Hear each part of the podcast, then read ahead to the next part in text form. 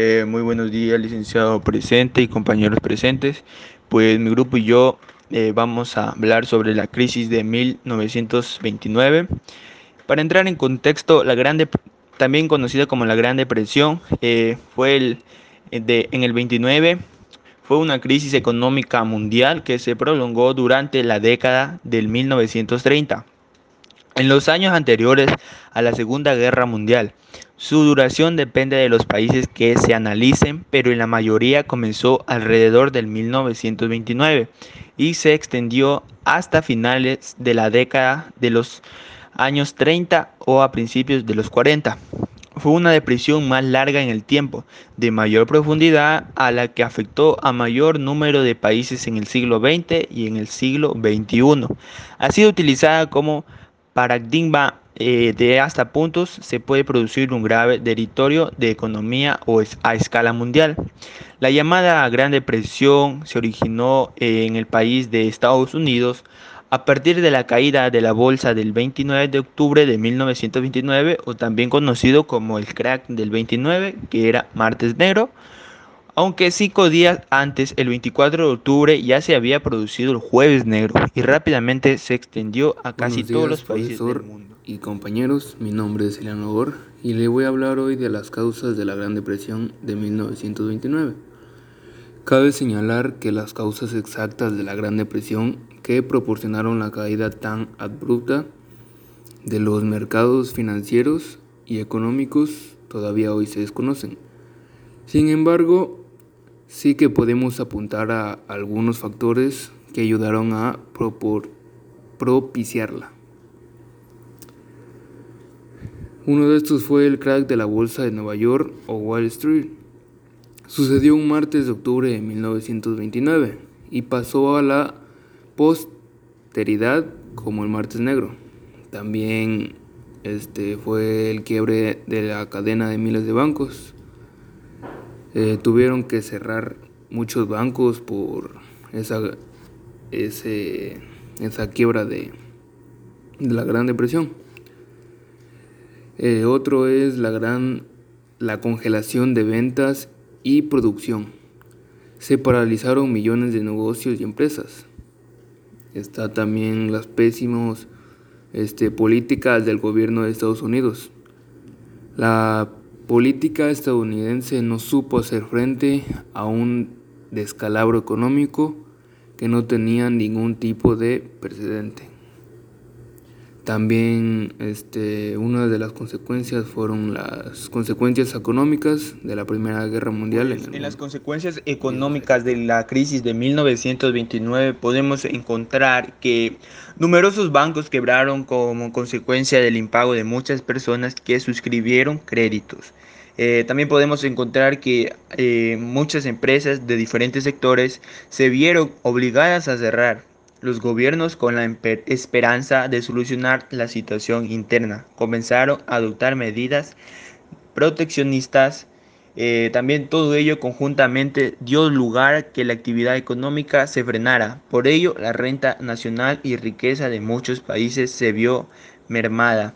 Eh, también, además, el consumo descendió, lo que significó una caída de precios. Las consecuencias políticas en la crisis de 1929, o más conocido como el crack bancario del 29, eh, son en la que los las democracias liberales comenzaron a ser puestas en duda desde diferentes corrientes políticas e ideológicas. E incluso en algunos países los totalitarismos de carácter fascista con Alemania e Italia como principales ejemplos sedujeron a muchas personas que ansiaban una salida a la difícil situación que se vivía para empezar desde cero, desde otros sectores, a ver el socialismo soviético como una posible alternativa. A pesar de muchas de estas diferencias, la intervención económica del Estado, aunque con muchas matices, era un elemento común. Las intervenciones estatales parecían actas para apalear con, los efectos de con el ascenso de los fascismos. Se puede entender como la Segunda Guerra Mundial como un efecto indirecto a la Gran Depresión o crisis de 1929. También en los países con un sistema capitalista liberal se implantó la idea de intervenir en la economía. Un ejemplo de estos fue el Deal estadounidense en 1933 y 1938, el cual su principal objetivo fue sostener a las capas más pobres de la población, reformar los mercados financieros y redimanizar una economía estadounidense mediante un programa de, intervención pública. ha sido el aumento del paro en todo el mundo, Europa, en especial Alemania, en plena recuperación de posguerra, regresó a conseguir altas tasas de desempleo como resultado del cierre de organizaciones. La conducta demográfica padeció significativas alteraciones, incrementó la mortalidad y el incremento vegetativo se detuvo. No obstante, las naciones con regímenes fascistas incentivaron la natalidad a partir de postulatos político-ideológicos, debido a que el Estado la consideró eficaz para aumentar el potencial militar. Algunas zonas se erigieron en focos de emigración. El ejemplo fue el agroamericano, afectado desde antes de la crisis por el que podemos obtener de la crisis del 29 fue que hubo la Gran Depresión, el cierre de numerosas empresas debido a la caída de la bolsa, la bajada de los precios de los productos debido al menor poder adquisitivo de los consumidores. También en las importaciones, ya que en Latinoamérica la importación fue demasiado esencial para poder satisfacer los mercados internos. Pero luego, en 1930, luego de esta crisis del 99, estas empresas extranjeras que importaban, las cuales estaban establecidas aquí en suelo latinoamericano, se dieron a la crisis. Y fue bueno porque se generó una nueva visión con respecto a la expansión del mercado interno y comenzaron a, analizar la posibilidad de adquirir la capacidad de producir estos productos pero internamente. las cosas que se importaban las querían hacer aquí mismo en Latinoamérica.